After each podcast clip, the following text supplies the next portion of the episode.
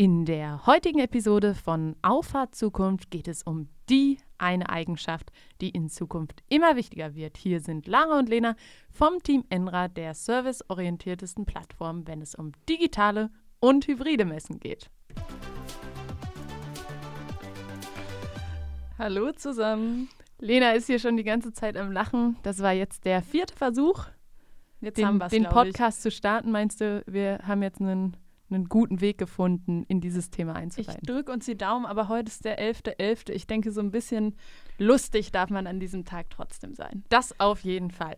Eigenschaften, die in Zukunft immer wichtiger werden. Lena, vielleicht erzählst du uns mal, wie wir auf das Thema gekommen sind und äh, um welche Eigenschaft es überhaupt geht. Naja, Lara und ich unterhalten uns natürlich auch außerhalb dieses Podcasts das ein oder andere Mal. Und ähm, wir saßen letztens im Auto waren ganz entspannt auf der Landstraße unterwegs und unser Gesprächsthema war, welche Eigenschaft ist die wertvollste Eigenschaft, die man in der heutigen Zeit ja, mit an Bord haben kann. Und Nicht nur an Bord des Autos, sondern grundsätzlich mit an Bord. Ne? Ja, genau, exakt. Und ähm, wir waren uns eigentlich relativ schnell einig, um welche Eigenschaft es sich äh, dort handeln könnte, zumindest aus unserer persönlichen Erfahrung und Sicht und äh, haben uns dann darüber unterhalten, dass die Eigenschaft, alles lernen zu können, eigentlich die Eigenschaft ist, die einem ja in jedem unsicheren Gewässer irgendwie weiterhelfen kann. Ja, auf jeden Fall. Also lebenslanges Lernen, ne? nicht nur die Fähigkeit, alles lernen zu können, sondern auch jederzeit eben die Fähigkeit und der Wille, auch etwas zu lernen. Sicherlich von ganz großer Bedeutung. Und dann sind wir eigentlich angefangen, in Erinnerungen zu schwelgen.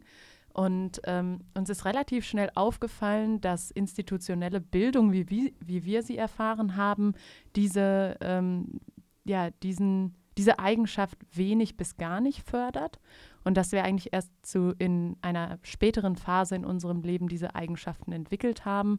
Und ähm, ja, Lena, erzähl uns doch mal, du hast uns letzte Folge, glaube ich, erzählt, dass du ein wahnsinniges Sprachtalent warst äh, und immer ähm, und eigentlich total die Mathe-Niete. Mhm. Ähm, heute lachst du mich immer aus, wenn ich dich Maschinenbauingenieurin nenne. ähm, aber zeigt ja erstmal in die Richtung Mathe äh, ist doch dein Ding und ähm, ja, arbeitest aber nicht als Maschinenbauingenieurin, sondern als Softwareentwicklerin. Bring uns da mal auf Stand. Wie, wie läuft sowas? Wie geht sowas? Ja, eigentlich ist äh, so mein Werdegang ein ganz gutes Beispiel, äh, was passieren kann, wenn man die Eigenschaft besitzt, sich in viele Dinge äh, eindenken zu können, sich für vieles begeistern zu können. Ähm, ja, also ich habe, äh, wie du schon sagst, ähm, hat man mir zu meiner früheren Jugend mal so den Stempel gegeben, ich könnte sehr gut Sprachen lernen. Ich würde das von mir immer noch behaupten, allerdings sind es primär Programmiersprachen, die ich gerne lerne. ähm, naja, aber dennoch ist mein Werdegang natürlich nicht äh, super geradlinig, nicht Informatik studiert, dann Softwareentwicklerin geworden, sondern ich habe äh, klassisch Maschinenbau studiert, habe mich in die Mathematik- und Logikwelt begeben und war eigentlich von Anfang an sehr fasziniert davon, äh, was das alles so beinhaltet und was man alles für spannende Sachen mit äh, ja, diesen Themen machen kann.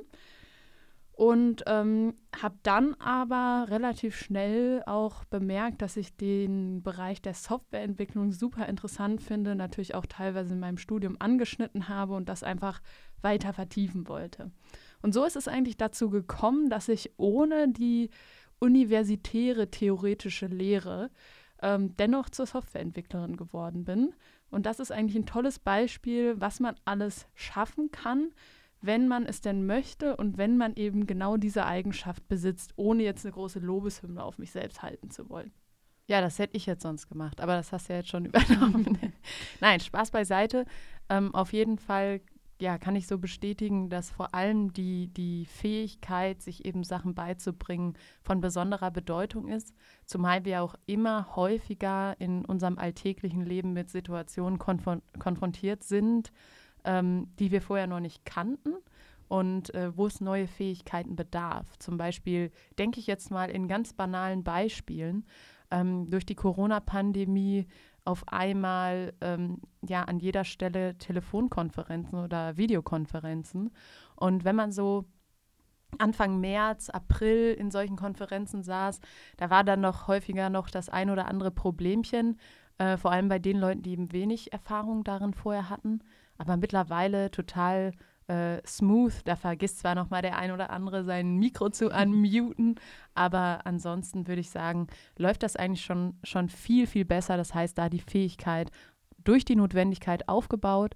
Und solche Situationen gibt es ja auch gerade im Alltag von jungen Unternehmen sehr häufig. Da kommen dann neue Kundenanforderungen und erweiterte Kundenanforderungen, die man dann erstmal, wo man sich hinterfragen muss, okay, passt das zu unserem Skillset, passt das zu dem, was wir anbieten und ähm, wie schaffen wir es, diese Fähigkeiten in unserem Team abzubilden? Absolut. Und in deinem Bereich hilft dir da besonders, dass du die Vorgehensweise zur Problemlösung dann später im Studium gelernt hast. Ich würde bei mir sagen, war das nicht der Fall, weil ich finde, ein BWL-Studium ist immer sehr auswendig lernlastig. Es trainiert eher dein, dein Geist im Sinne von äh, Sachen wiedergeben, aber nicht Sachen selber erschließen.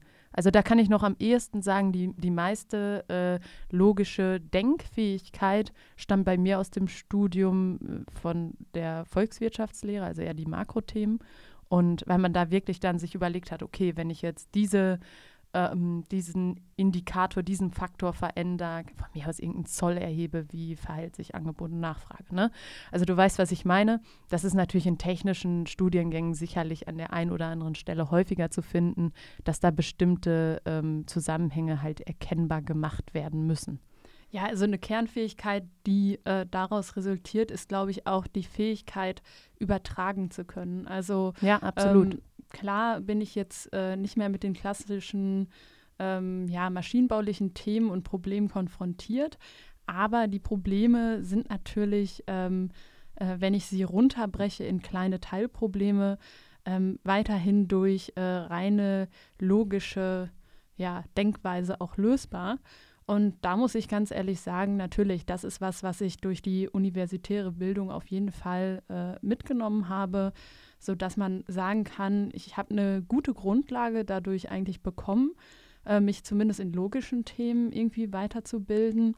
Aber ich will das gar nicht so reduzieren auf äh, nur mathematische, informatische oder ähm, ja, technische Probleme zu reduzieren, sondern ähm, auch die menschlichen Probleme liegen den Ingenieuren besonders. Nein, aber ich meine zum Beispiel auch äh, Design oder ja, ähm, Marketing. Stimmt. Auch das sind Themen, die muss man ähm, lernen und äh, es soll sich jetzt halt nicht so äh, nur auf dieses ganze Technische nee, äh, begrenzen. Es geht ja darum, einen möglichst vollständigen Skillset durch die Eigenschaft, dass man eben alles lernen kann, äh, für sich äh, zu erreichen. Vollständig will ich nicht mal, also will ich nicht mal nur sagen, sondern vollständig im Sinne von der Bereich, in dem man wirkt, weil ich brauche, also klar, ich kann mir überlegen, werde ich Generalist, werde ich Spezialist, aber auch wenn ich Generalist bin, ich werde nie Generalist sein in Medizin, Design und äh, keine Ahnung, irgendwie, also was völlig entferntes oder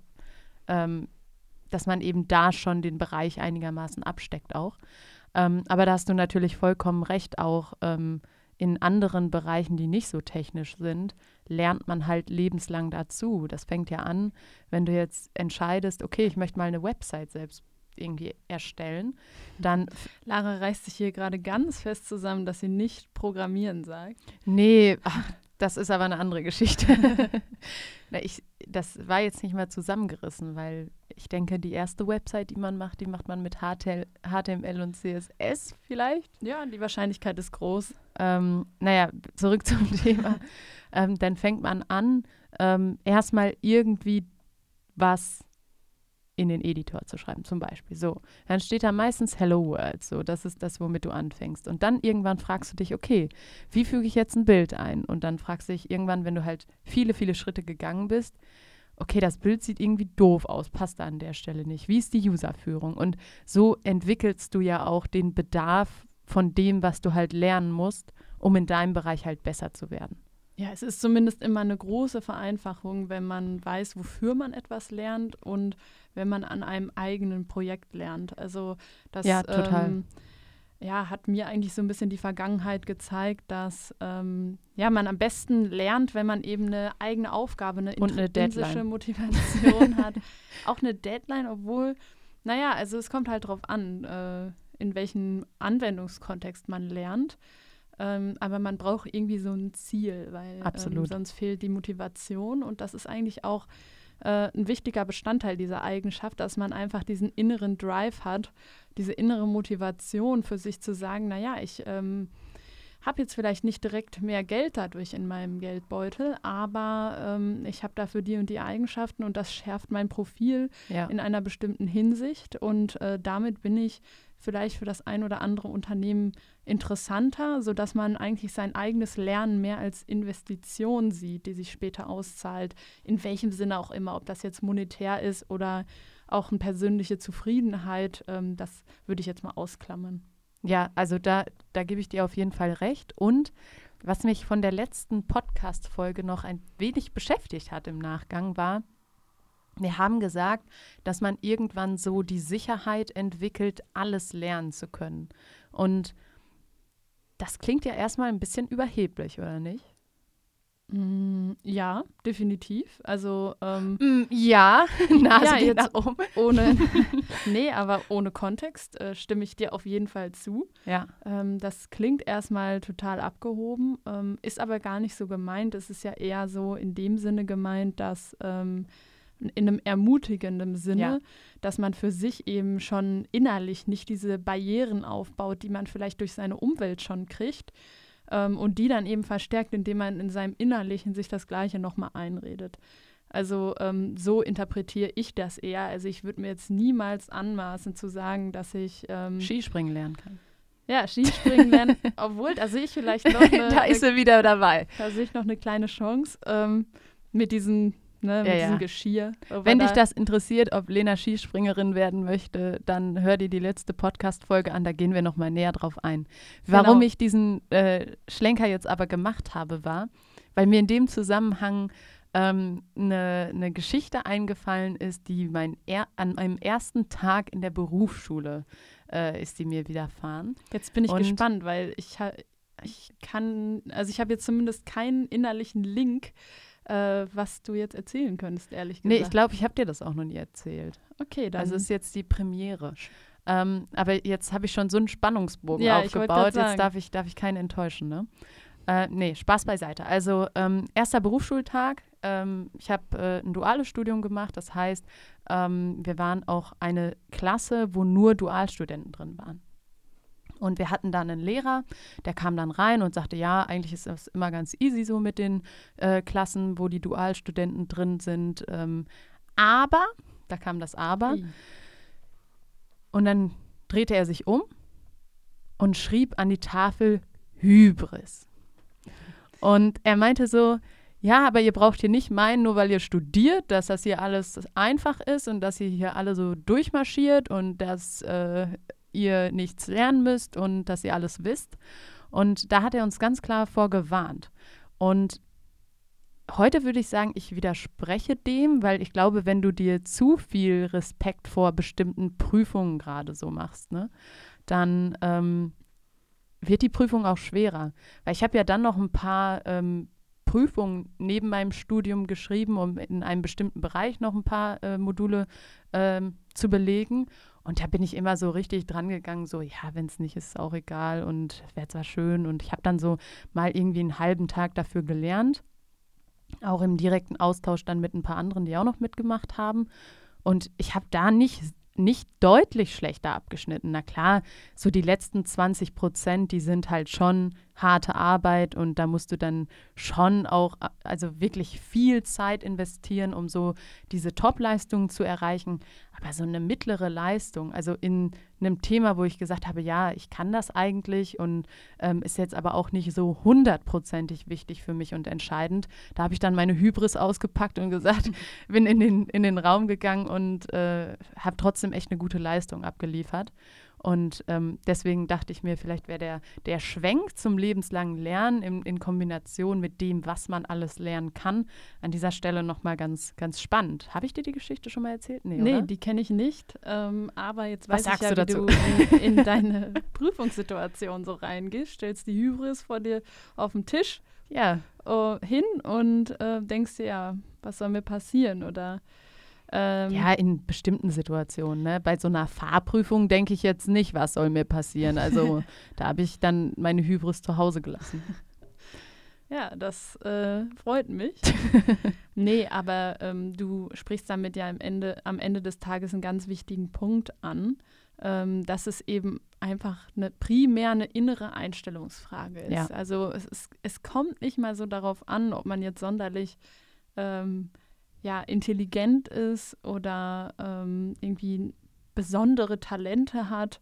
Also wenn man, ich sag mal, klar, mit einem, ich sag mal, durchschnittlichen Wesen geboren wird, dann ähm, ist es primär eine Einstellungsfrage und keine Frage der, ähm, wer wurde am meisten von der Sonne geküsst, so nach ja, dem Motto. Ja, das ist so. Ähm, und das ist, finde ich, eine ganz wichtige äh, Erkenntnis, die man für sich im Leben machen muss, ähm, dass man einfach so mit dem Gedanken daran geht, das haben auch schon tausend andere geschafft. Ja, ja. Warum sollte man selber das jetzt nicht schaffen? Ja. Klar können Sachen schief gehen und das will ich auch gar nicht sagen. Und man kann auch mal einen schlechten Tag haben, äh, dafür ist man Mensch. Aber ähm, im Großen und Ganzen ist das eigentlich eine Einstellung, die einem ähm, ja, super hilft, wenn man äh, ja, Dinge neu lernen möchte oder auch sein Wissen unter Beweis stellen möchte. Aber weißt du, was ich daran so traurig finde? Nee bis zu dem Punkt, also bis ich in dem Klassenraum saß, Lehrer dreht sich um, schreibt Hybris an die Tafel, war mir das gar nicht so bewusst oder, war, oder hatte ich diese Fähigkeit gar nicht, weil das ist, glaube ich, an institutioneller Bildung falsch oder haben wir nicht gelernt, und das ist, glaube ich, ein Baustein, der fehlt, ähm, dass man Spaß am Lernen entwickelt. Das klingt jetzt so wie so ein, keine Ahnung, so ein schlechtes Schulbuchcover, aber ähm, dass man halt Spaß daran, äh, Spaß daran hat, neue Sachen zu lernen. Und ich glaube, Spaß entsteht dadurch, wenn wir Prüfungssituationen nicht als Stresssituation wahrnehmen, sondern als, sage ich mal, ja, notwendiges Beibrot. Aber bei den Sachen, die man darüber hinaus lernt, ist ja nicht unbedingt immer Resultat einer Prüfungssituation oder dass man eine Prüfungsleistung abliefern muss. Gebe ich dir absolut recht. Ich denke, ähm, dass äh, äh, da aber auch, also dass es darin begründet, dass die Möglichkeiten, alles zu lernen, äh, ja. auch einfacher denn je geworden sind. Ich meine, man muss nicht unbedingt in eine Institution gehen, um bestimmte, um Zugriff auf bestimmte Inhalte zu haben.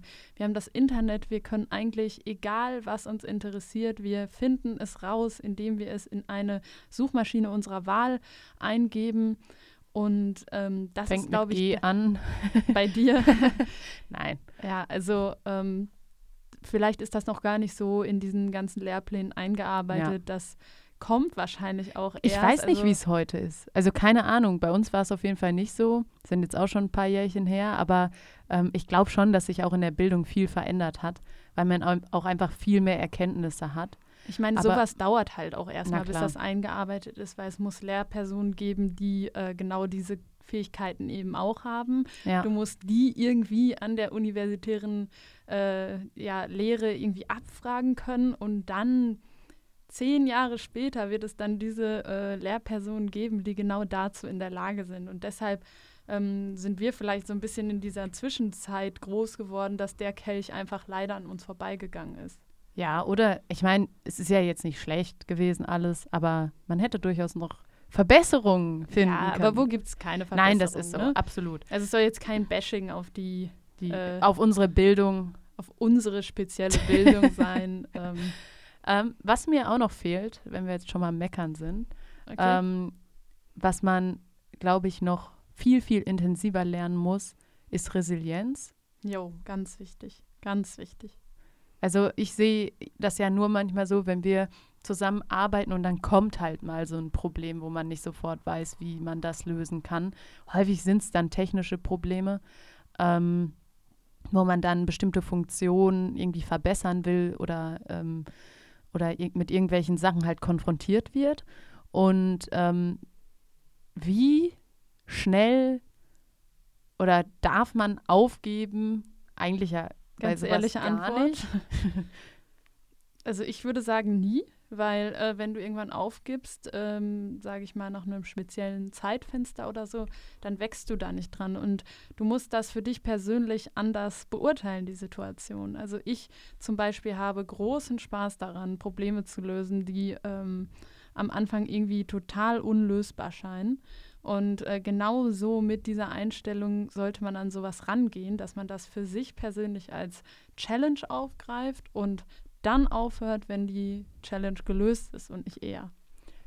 Ja, und ich glaube, zudem, also das ist eine Sache, die habe ich auch erst sehr, sehr spät gelernt. Also ähm, das fing eigentlich erst damit an, äh, als wir uns selbstständig gemacht haben. Ja, wenn du musst quasi. Ja, ne? genau, also, weil dann macht es halt kein anderer, ne? Ja, was ist dir denn in der Schule passiert, wenn du dich halt nicht mit beschäftigt hast?